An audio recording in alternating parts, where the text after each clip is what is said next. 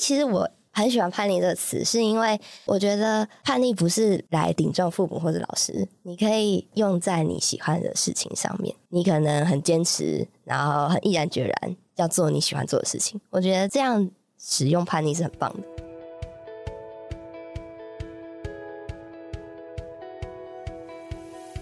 嗨，欢迎收听一零四高中职 Podcast。在学生期间，我们都经历过课业压力、升学迷惘，或者是有各种烦恼的阶段。这个节目将透过四个系列主题，与你一起探索方向，讨论课纲升学，了解科系与职业，并聊聊校园生活大小事。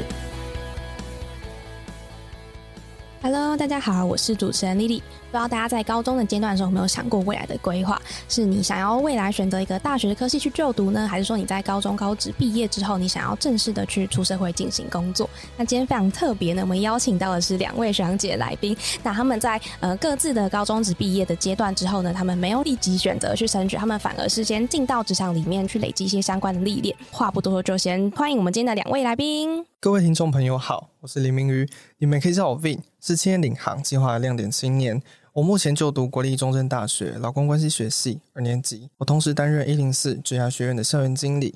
高职时呢，我是就读国立嘉义高商资料处理科。Hello，大家好，我是易如。那我自己有在经营 IG 还有 YouTube，那上面是用易如往常这个名称。我想这样大家对我的名字来说会比较好记。那我是高中三年都是自己个人自学，毕业之后就是搭配教育部和劳动部的青年就业领航计划。那我的工作是婚礼企划，现在刚好刚结束两年，那正准备读大学中。然后欢迎两位来宾今天来到我们节目。那刚刚提到敏瑜是高职毕业嘛，然后亦如是高中自学的时候，然后三年之后就选择先加入领航计划，那还蛮特别。可以请两位大家跟我们的听众介绍一下，到底什么是青年就业领航计划吗？好，我简单来说一下青年计划，它就是给高中的应届毕业生，嗯，然后可以参加教育部和劳动部合作举办的青年就业领航计划。那这个计划就是让你进行两到三年的一个职场体验。结束之后，你可以继续在原公司继续做下去，或者是你也可以用升学配套继续升学。那我这边的话，之后会再补充一些相关资讯。然后我记得易如之前有拍一个 YouTube 影片，也是介绍就是在青年就业领航计划你自己的一些经验，然后还有你那时候获得的一些资讯。对，那时候有拍，就是因为有很多人好奇为什么我选择领航计划，所以就有简单跟大家介绍我去包含面试的时候啊，或者是美合的时候的一些经验分享。好，那我们今天这一集的 p o c k e t 节目，我们会比较专注在就是两位学长姐他们参加这个计划的当中的一些经验啊，以及他们的心得。那如果说大家对于计划本身有更多的资讯想要了解的话，也推荐大家可以去看易如的影片，或者是你可以到教育部的官网上面可以去看一些计划的相关的资讯。当然没问题，谢谢丽丽。好，一开始想问啊，就是呃，为什么两位当时候会选择参与这个计划？就当时候的一些故事啊，或者你的动机。我刚刚有提到，我高职是在资料处理科系的。嗯，对。当时我的专业科目其实成绩还不错，而且我在学校的时候也有开发一个校园的 App。嗯，我也考了不少证照，例如说电脑软体应用啦、会计资讯啦、Word、PowerPoint 等专业级的证照。嗯，听到这里，丽丽会觉得我的人生会怎么规划呢？我觉得听起来好像很顺遂，就是目前走下来都还蛮顺的，然后未来可能就是继续读书，出来社会工作。对我当时也是这么想的。我的未来似乎变得很清晰。高职毕业后，考上一间国立的科大资讯管理学系。大学毕业后，在资讯公司上班，跟客户接洽软体的需求。或许三年后成为单位的主管，十年后成为高阶的主管，就这样一路做到退休。嗯，咨询的产业其实非常非常的有前景哦。也还是这个领域的蓬勃发展，我相信最近大家都有目共睹。对，但我意识到我没有办法从这个清晰的未来。看到人生的使命感，就像在需求层次里面中金字塔顶端少了一块，那块是什么呢？自我实现吗？没错。哦，好，哎，那想问易如，你那时候动机是什么？那我自己的话，我比较自然一点，应该说我会觉得参加领航就像呼吸一样，很自然的一件事情。那原因是因为我高中三年自学，对我来说最大的改变应该是高一。因为那时候我国小、国中都还在体制内学习，嗯，对，自学给我很大的冲击跟改变。然后后来我自学毕业，其实很多很多自学生他们对于升学不是第一选择。嗯对，所以其实是很多都已经有跟业界接触，比如说拍片啊、剪片，嗯或者是服装设计，或者是甚至是开飞机，或者去溜冰，所以自学生的出路是非常多的。那那时候我就刚好有接触到领航，那我就觉得我可以先从工作来。看看自己接下来的方向是什么，所以我没有那么急着想要接着升学。嗯对好特别哦。对啊，因为我不觉得读完书才能工作，对，嗯也不觉得什么年龄就该做什么事，因为人生是你自己的嘛，所以你有绝对的权利决定你该怎么走，对，或者是什么样的生活，什么样的人。诶，那我想问啊，因为我觉得好像大家都在高中职阶段都会经历过一段迷惘的阶段嘛。对，那还蛮好奇，就是呃，两位你们那时候在那个迷惘的状态是什么样子？其实我当初媒合的过程，它不是一帆风顺。我投了上百封履历，实际上约我面试的公司，一只手都数得出来。我一开始还想说，我都计划都还没有开始，难道就要结束了吗？最后我是在邓师傅上班。那一开始的职称甚至不是人资的助理，而是行政会计的助理。因为执行长看到我对人资领域的兴趣跟能力，才让我往这方面去做培养。我到现在都忘不了我第一天上班时的经历。天哪，完全不知道电话接起来该说什么。电话上的分机是什么？保留键是干嘛的？为什么印表机上面那么多按钮？我到底要按哪一个啊？听起来真的是就觉得很大的那个冲击。对我那时候就想说，我在学校我学到了微积分，但我却连印表机都不会用，这跟穿着潜水装在沙漠中行走有什么分别啊？嗯，等于就是一个重新塑造你对于这些事物的一个观点。很多事情看起来都很简单，但实际上在工作上有非常多的一个知识点。嗯所以敏瑜那时候就是进到餐饮业的邓师傅，然后从一开始的行政会计助理，然后再慢慢的往人资助理这一块领域去发展。没错，嗯那蛮好奇，易如那时候的经验呢？嗯，因为我的工作是婚礼企划，那我原本就很喜欢参加展览活动啊，然后自学期间就是也有策划过一些展览，像是我和台大哲学系一起在剥皮寮举办一个都查的校园哲学展，哦然后那时候也有受邀到广播电台去分享我们对哲学跟以及整个策划的一个概念。那也和台北市教育局策划自学生第一场的开学典礼。那那天就是台北市的副市长啊，还有各个立委都有来，所以其实是有媒体来边拍，然后边记录整个活动。嗯蛮大型的活动，对，蛮大型，大概五六百人的一个活动。然后我也是现场的场控兼主持人。那就是因为我自学误打误撞接触了这么多的一个活动经历，嗯所以我才会想要做婚礼企划。对，那婚庆它是一个非常多元的工作。那我们公司是婚宴会馆，所以平日会是以餐厅定位为主，嗯那假日就是以喜宴为主。对，所以我们平日需要在柜台值班，要协助客人电话定位或者是网络的后台小编讯息，然后要带各个单位，例如各个种的老板啊、机关、美商公司，他们去参观我们家的场地。对，因为我们家是欧式户外婚礼，哦，对应该那个环境超大，非常大，好几千平，对，然后又是户外的，全户外场地。对，那像假日的话，我们就会是以婚宴为主。那我们的工作内容的话，您可能是是小管家，就是在新娘身边照顾她的人，要协助帮她顺裙摆。呃，另外一个工作是主持人，就是你要现场的场控，然后包含现场整个氛围，嗯，对，主持人事前的工作就是要和新人讨论流程，设计出专属的计划案，还有安排婚礼音乐，还有刚刚说的场控部分跟出菜的速度。那下来就是很多都是第一次尝试，对，而且它的类型是你绝对想不到的，就是你可能一开始嗯有婚期就是企划，对，然后主持说话这样就好了。但其实它后面的事前准备跟呃你的逻辑性跟你的应变力要很好。嗯对，那刚刚明宇有说到他一开始从包便当开始嘛？嗯，对，我的话一开始是从扫地开始。哦，对，我们的经理，我记得他第一天就是教我怎么扫地。嗯，对那这件事情可能大家都觉得不以为然，而且我们怎么能从国小开始就在扫地，那为什么进入职场第一天还要扫地或者是包便当？嗯、我的经理就是教我什么从内扫到外，然后柜台要从上面的层架擦到下面。嗯，就是你可能不以为然的小事，在职场上其实都是从头来过，而且是以更细致的方式去用客人的角度去看看怎么样可以把你的工作做得更好。对，嗯，所以等于说很多的细节，就是大家真的要重新开始去学习。那反而在职场上面更重要，其实这些你的细节你到底有没有做好？对，而且婚庆刚好又是我第一份工作。嗯，对我之前没有任何的打工或是兼职，嗯所以我刚开始处处都是震撼。对，因为想到婚庆，你们会想到什么？听起来很梦幻的一个想象。对，那明云觉得就是感觉很浪漫，对新人在上面，然后旁边可能有牧师这样。对，就是一种偶像剧情节吧，就是好浪漫哦，哇，可以拍照，很感动，可以参与婚礼，而且又可以免费参加这么多场婚礼，感觉可以边工作边玩。但其实不是这样，就是刚刚有说到我们的场地很大，嗯对，所以。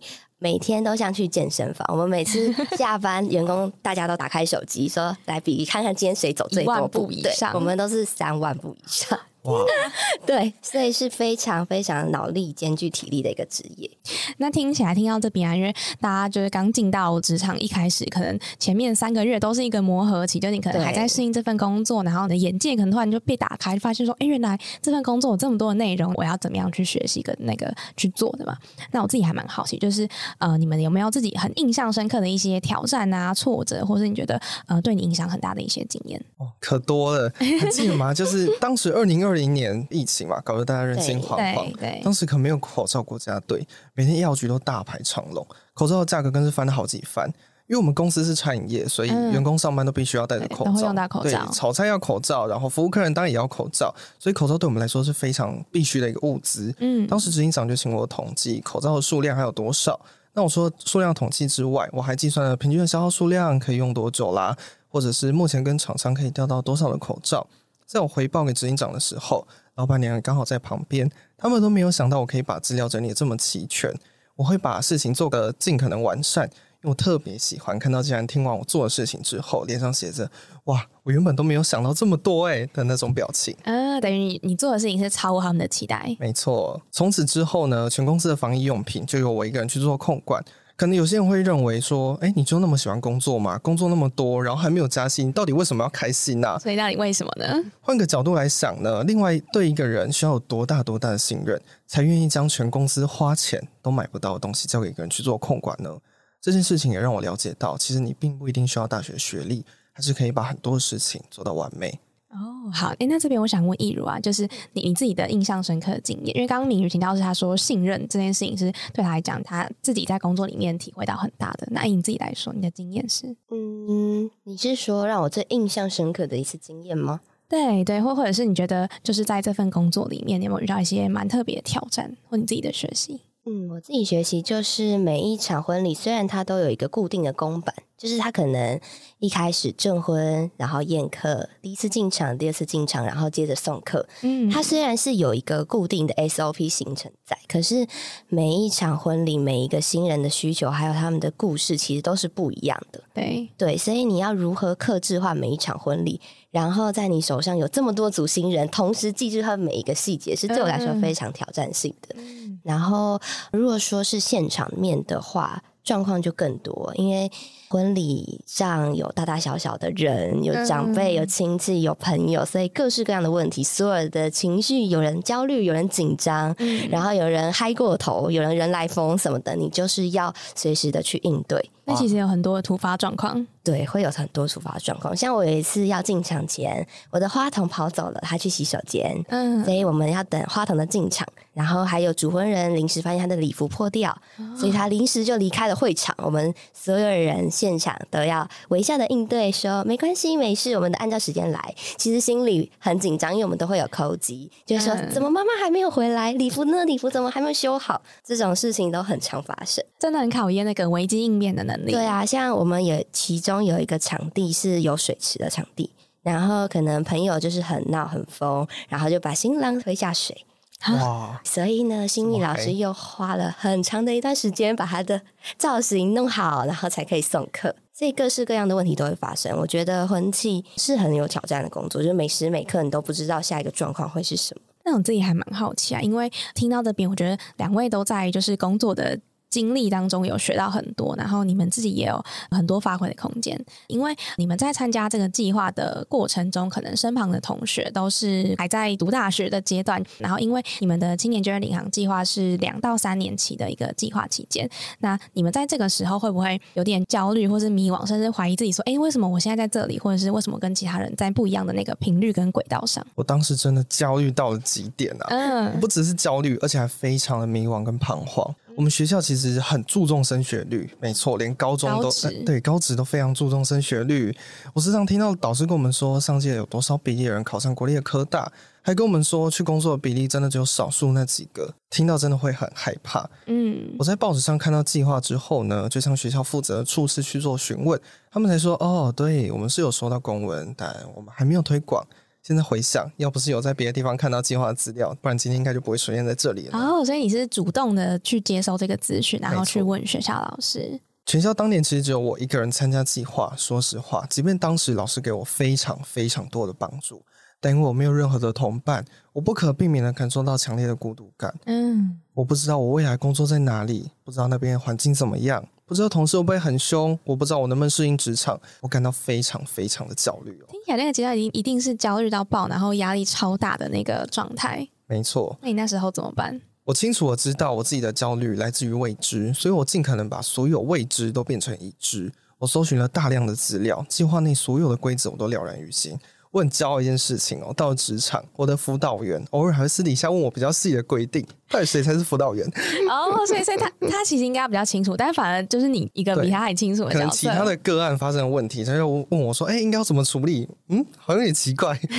我当时想着呢，反正最坏最坏的情况就是回到我毕业时统测考上的学校念书。毕竟未知的未来，我更害怕过着那明确的未来。现在回头来看，其实会焦虑才是正常的。正是我直面焦虑，给自己探索自我的机会。我也很庆幸自己当初做了这个选择，才会有今天跟大家分享经验的我。那易伦，你那时候会有焦虑的状态吗？我觉得说不会是骗人的，嗯所以刚开始一定会，因为毕竟你跟别人做不一样的选择，走不一样的路，所以你多少一定会焦虑嘛。那我在自学的时候，高一的时候是最焦虑的时候，嗯，对，因为它对我来说是比较大的一个改变，就是你可能突然不用上课了，不用早起了，你每天需要自然醒。那我一开始废了一个月吧，就是我可能看漫画啊、追剧啊，做了很多平常在学校没办法做的事情。好羡慕哦！对，很羡慕啊。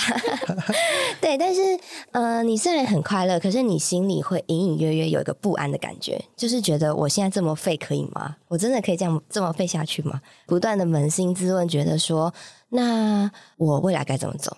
你会花很多的时间在思考，会不会做出这个选择，结果比别人还差之类的，会很彷徨啦。因为毕竟你没办法参考别人的例子，对对，你的经历都是你自己独一无二的一个历程。可是刚过了自学以后，我接触到领航，我刚刚有说这是是很自然的，就是我可能很毅然决然嘛，然后就踏入了职场，然后体验。那刚刚明宇有说他很主动，他去找老师，然后才老师才恍然意识到哦，有这个计划 存在。我突然想到一个故事，就是其实那时候我参加领航，唯一一个隐忧就是我害怕我找不到我喜欢的工作，对，这是我对领航的隐忧所以你那。时候也有这个担心。我当时真的投超级多履历，而且真的想要的工作其实不多，嗯，其实大部分还是比较基础的。对，因为我自学期间主要都是以活动或者艺术类为主，对、嗯我很喜欢参加艺文类的一些活动。那我之前也有去参加一些领航的说明会，我认识到的职缺大部分都是餐饮为主。没错，餐饮非常多，绝大多数、大概七八成都是餐饮，然后只有少部分是，嗯、可能是影片剪辑或者是行政管理，银行的，对对银行的也很多，保险我记险得牙医助理也很多。对，牙医助理还有健身房，就是各式各样奇怪的职业，但是餐饮还是占绝大多数。没错丽丽，你想到什么？哎，因为因为因为你们两个是不同届的嘛，敏瑜是第二嘛，第二届第二届，然后呃，易如是第第三还是第三、第四届，然后发现你你们那个看到的职缺共通性好像还是蛮大的。对他们前面应该是餐饮更多，我们后面后面才越来越多其他领域的职缺，嗯但还是很少，基本上都是以餐饮或者技职类，就是工厂实作为主。嗯，对我就其实蛮担心的。那时候其实我做了一件很大胆的事情，因为我自己很喜欢阅读，我自己的兴趣是写作，嗯，对，然后拍片。那我就觉得，为什么我要等领航或是教育部劳动部开职缺给我？为什么我不自己去试试看，去找我喜欢的厂家，然后请他去参加领航，让我去可以用领航这个去媒合。所以我很喜欢成品书店，所以那时候我写很多信给成品的人资主管，跟他说我希望你们可以参加领航。那这个计划，我不是去读学生参加的版本，我去研读了厂商参加的版本。哦，等于说对你你去邀请厂商来加入这个计划，对，就是我去读了厂商怎么加入。那对于厂商来说，他的能获得的益处是什么？他为什么要参加？他参加的理由是什么？你看成品集团这么多人，那他为什么要为了我而去参加？嗯，对，所以我会一直不断换位思考，然后我写了很多计划，很多好处，领航的好处，各种的计划，然后联络成品人资。那就是后来他们确实是有跟我很多次的接洽。对，然后我有去成品开过很多次的会，然后他们跟他们讨论，那最后是有上报给他们的主管，不过后来没有采纳。对，嗯但是我觉得它是一个很棒的一个学习过程，对，而且那时候我有一个提案是可以让成品，嗯、它不都很大一间嘛？对那我有提案说可以让它社区化经营模式可以缩小，嗯、社区化这个概念，其实在这一两年，成品都一直有做到这件事情，所以我有一种觉得看到我的计划成真的感觉。但是虽然我们不是用领航参加成品，对，但这确实对我来说是一个很特别的一个经验。然后后来我就是误打误撞看到职缺有婚礼企划，跟另外一个工作是两庭园音乐会、古典音乐会的助理。嗯对，我就印证这两个。对我没有投上百封的履历，我觉得明宇太厉害了，我没有这么有耐心。哎、那那时候敏瑜投了上百封的履历，都是差不多的类型嘛？还是说你的那个工作的职缺也是蛮多的？主要还是以我当时在学校学的内容为主，会计啦，或者是资讯相关的。那我想问一下，为什么最后会选是邓师傅其实当时有录取的只有邓师傅，啊？所以上百封唯一就是邓师傅看到你，就是他看到我，然后就觉得说，哎、可以用，然后就直接录取这样哇。对，那也算是很棒的，还蛮快的。感觉是缘分。对对，后来才发现哦，原来他们其实有一整叠的履历，全部都是在面试同样的职缺，但最后就是我是脱颖而出这样子。哇，那你很棒哎！嗯，对真的很特别。我没有他那么有耐心，我那时候就投两个，就是婚庆跟古典乐。我想说没有就算了，真的、嗯就是我会觉得说这个计划刚开始很适合，我在执行的过程也很适合。那如果说真的没有找到我喜欢的职缺，我给自己一个淡书。如果是真的没有找到，那我放弃计划也没关系，我不会为了参加领航而做一个比如说餐饮业跟我兴趣完全不相干的职业。对，所以后来投履历那个古典乐助理一开始就没有上了，因为他已经找到人了。哦，对，那我唯一一间面试就是混气，那我就上了。哇，对，就是我认定你，就是你没有就放弃。我就是蛮坚定自己要什么。对，然后我在 YouTube 影片上其实有分享我如何去应征面试的时候，嗯，对，就大概提一下。嗯、我当时拉了一整箱的行李箱去面试，哦，带很多道具吗？对你一定好奇里面什么。然后那时候面试我的是我们的营运长，对，营运长就说：“哦，你是刚好带嗯、呃搬家吗？还是什么？旅 行就是回来对对对，旅行回来 刚好带行李箱。”我说：“不是诶、这都是我要给你看的东西。”然后我就慢慢把的拉链拉开，然后把行李箱啪摊在他的面前，然后跟他说：“这都是我自学三年的经历，那全部都是我要给你看的，因为我的学习经历没办法用成绩。”来衡量，对，那这些都是我做的成果报告书，所以里面全部都是书跟我的作品集，是很厚的。然后那个面试的那个主管可能就吓到，对，他就慢慢翻，然后就一直听我分享，然后后来没有过没几天就录取了，对，所以算蛮特别的。哇，一整个行李箱，我想都想不到。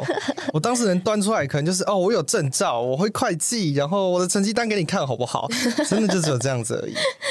但是我觉得听到这边啊，两位当时候找到的工作跟你们之后会从事的工作，都跟你们前面的一些经验有些关联。因为像易如可能就是你自己的自学的一些活动相关的经验啊，企划相关，然后敏瑜是你自己的本身的高职学所学，就比如说是会计啊，然后管理相关的这一块。嗯，所以我觉得好像有点相辅相成的感觉，就是大家会走到现在这个位置，可能也是跟你前面的一些探索或你们做的事情有关联。对，我觉得这蛮特别。就是我自学的话，真的是做了很多很有趣的事情。对，就像我还去参加故事姐姐的培训，讲故事给小朋友听。哦对，然后练习自己的口条。然后因为那时候没有参加到成品嗯，产品的那个职缺职，缺，对，所以我自己就是去参加成品的论文比赛，那那也有得奖。所以做的，我觉得误打误撞做，真的做很多事情。然后后来你就会慢慢慢慢发现自己对哪些才比较有兴趣。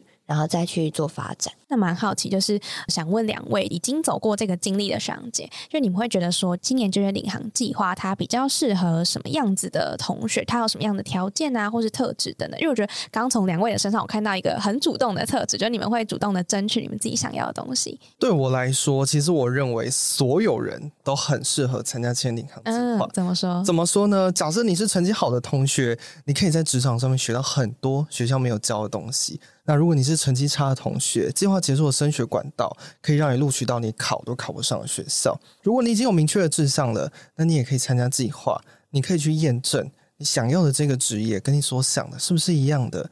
我相信你不会想要在硕士毕业的时候才发现，哇，原来这个工作跟我想原本都不一样哎。嗯，哎，以敏瑜的经验，你那时候就是你自己是哪一个角色？就是你是想要去验证你自己喜不喜欢这个工作吗？其实我当然有一部分是跟经济条件的部分会比较相符，因为其实我觉得计划结束的第一桶金，我觉得还不错，而且升学的方式也是一个很好的条件。那如果你认为你自己的志向还不确定的话，那你更应该要参加计划。你想想看，再多的心理测验，其实都比不上你的亲身体验。如果你家中的经济条件不好，那计划结束之后，你可以拿到我刚才说的人生的第一桶金。如果你家超级有钱，等着回家继承公司，那你也应该要参加计划，免得到时候继承公司的时候被人家闲话。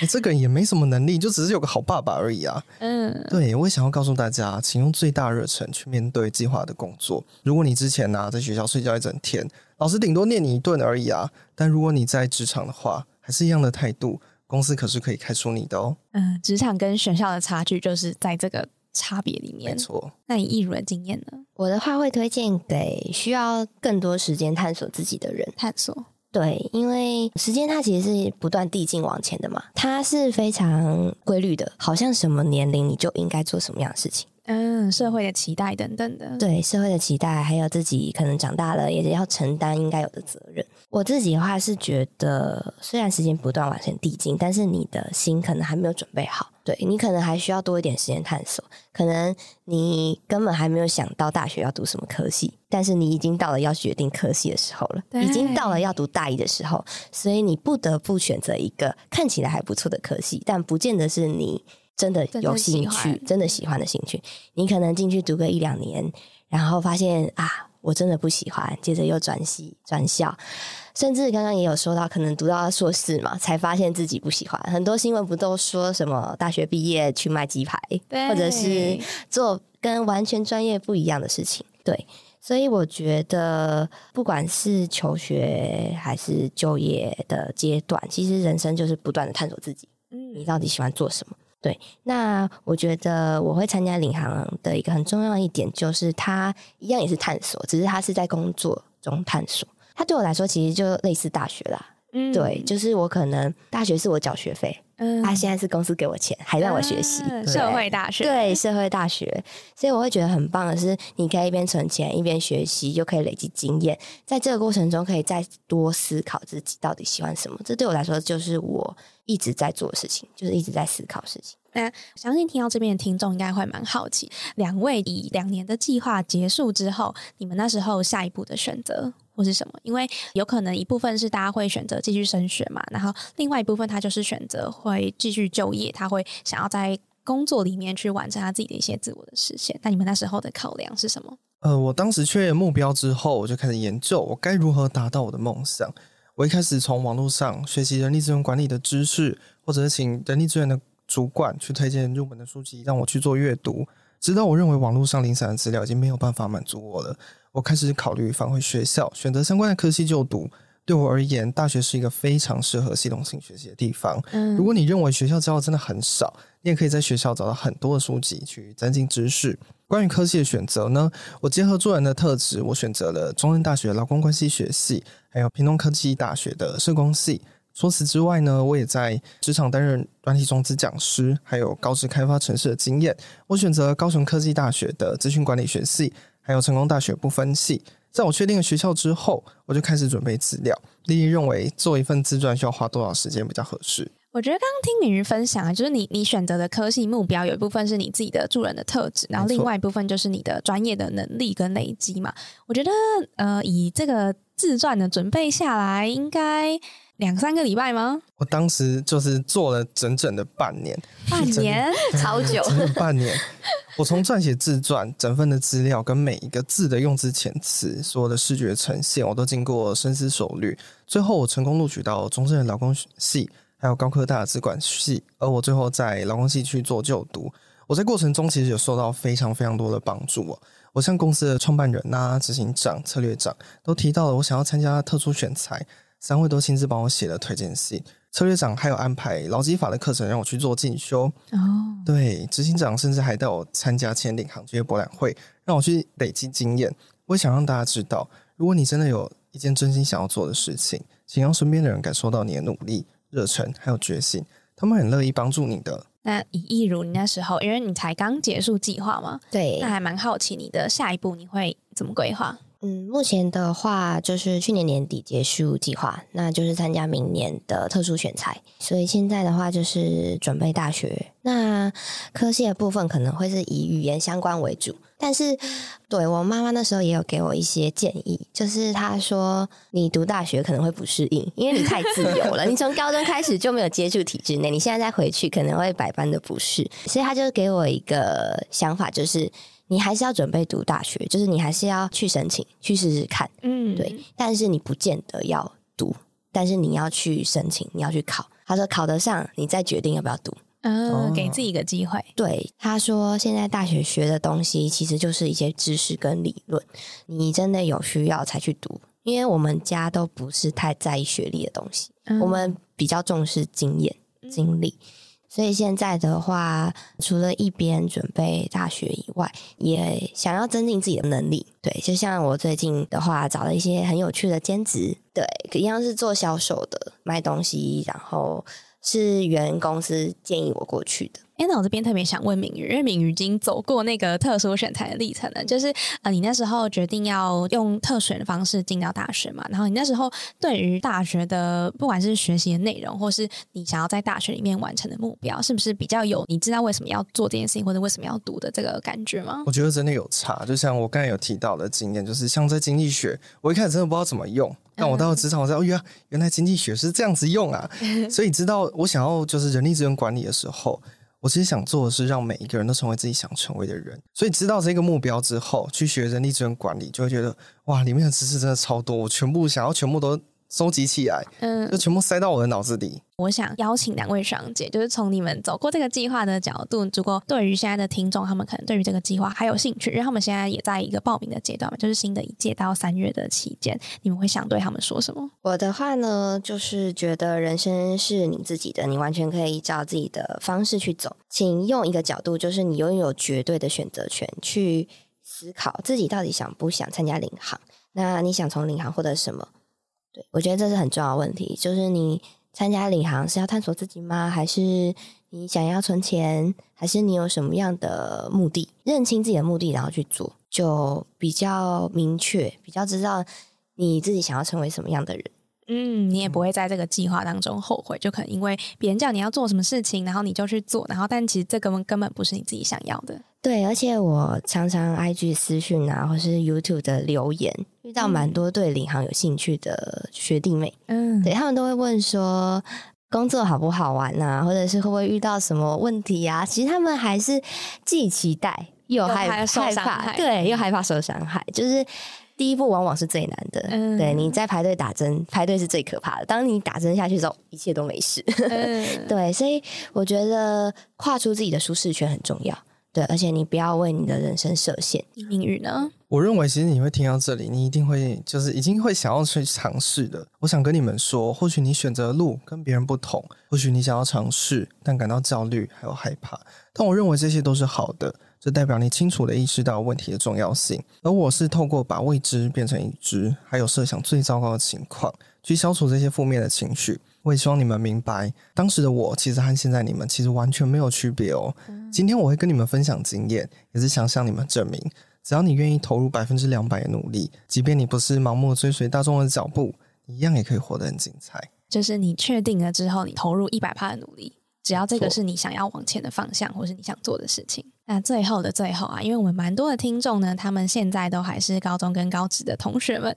那以两位的角度，你们会想跟他们说什么？甚至是一些鼓励啊，或者你觉得如果回顾之前的这段经验，你还会想做什么？我想说的就是，你或许会不知道你当时在学校学的是什么。我也希望你不要放弃。就像我刚才讲的经济学的故事，你永远会不知道什么时候用到这些知识。对。那除了学业之外呢？我也非常推荐你们在课余的时间，尽你所能的参加各种你有兴趣的活动。我在高职的时候，因为我喜欢撰写新诗，我对领导也有兴趣，所以我就这样成为了校刊的社长，领导整个校刊的制作跟发行。最后，我也获得全国竞赛的英之奖，还有观摩奖。我当时学到了领导，还有进度的规划。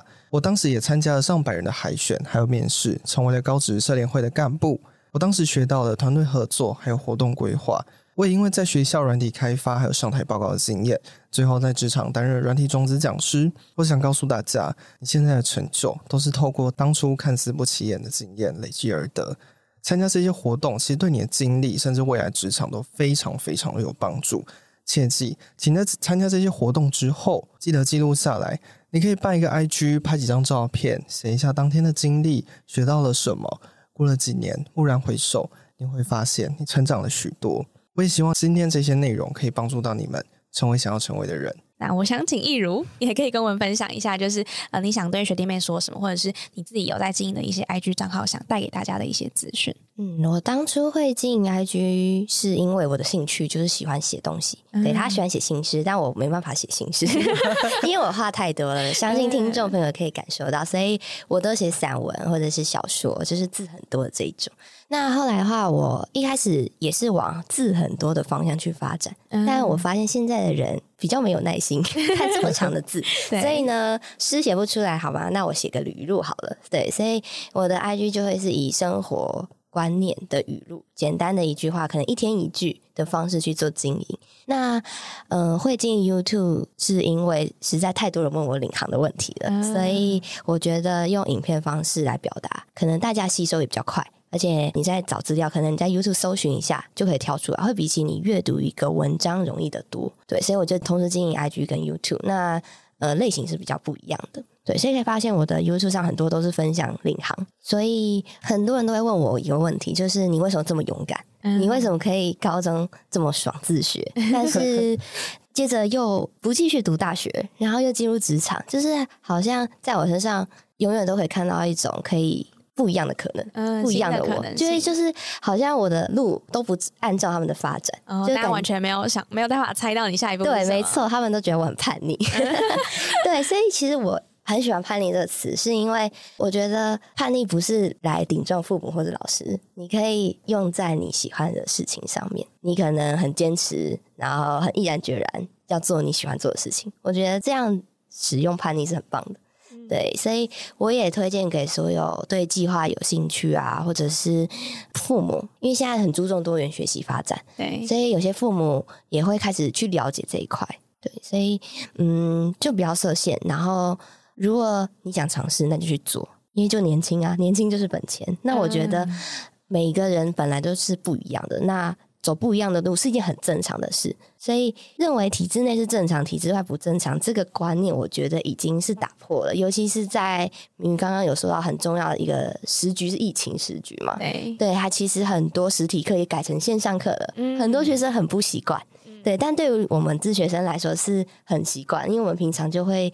参与一些线上课程，嗯，这些对，所以其实我觉得教育形态是已经有改变了。那比较注重你的课外经验，或者是比如你参加什么社团啊，你有得奖啊，或者公益服务啊，这些都可以增加你的探索旅程。对，所以我给学弟妹最重要的建议就是不要设限，然后多去做，尽情的玩。对，然后你在玩的过程之中，你就会找到慢慢贴近你理想中的样子。嗯，我觉得听到这边啊，其实我觉得自己有点感动哎，因为我自己那时候其实没有呃清领计划的一些资源跟资讯，甚至是我自己好像也是在透过大学的探索，甚至是出社会之后，你才真的很认识自己到底喜欢什么，或者你自己擅长什么。所以我觉得听到这边的听众啊，如果自己有一些对未来的想法，甚至是你对于今年就业领航计划有一些兴趣的话，你想要了解的话呢，我们都非常的欢迎，你可以在点到下方的资讯栏里面。我们会把艺如学姐的 IG，甚至是敏瑜学长的一些分享啊、资讯等等，我们都会放在下方的资讯栏。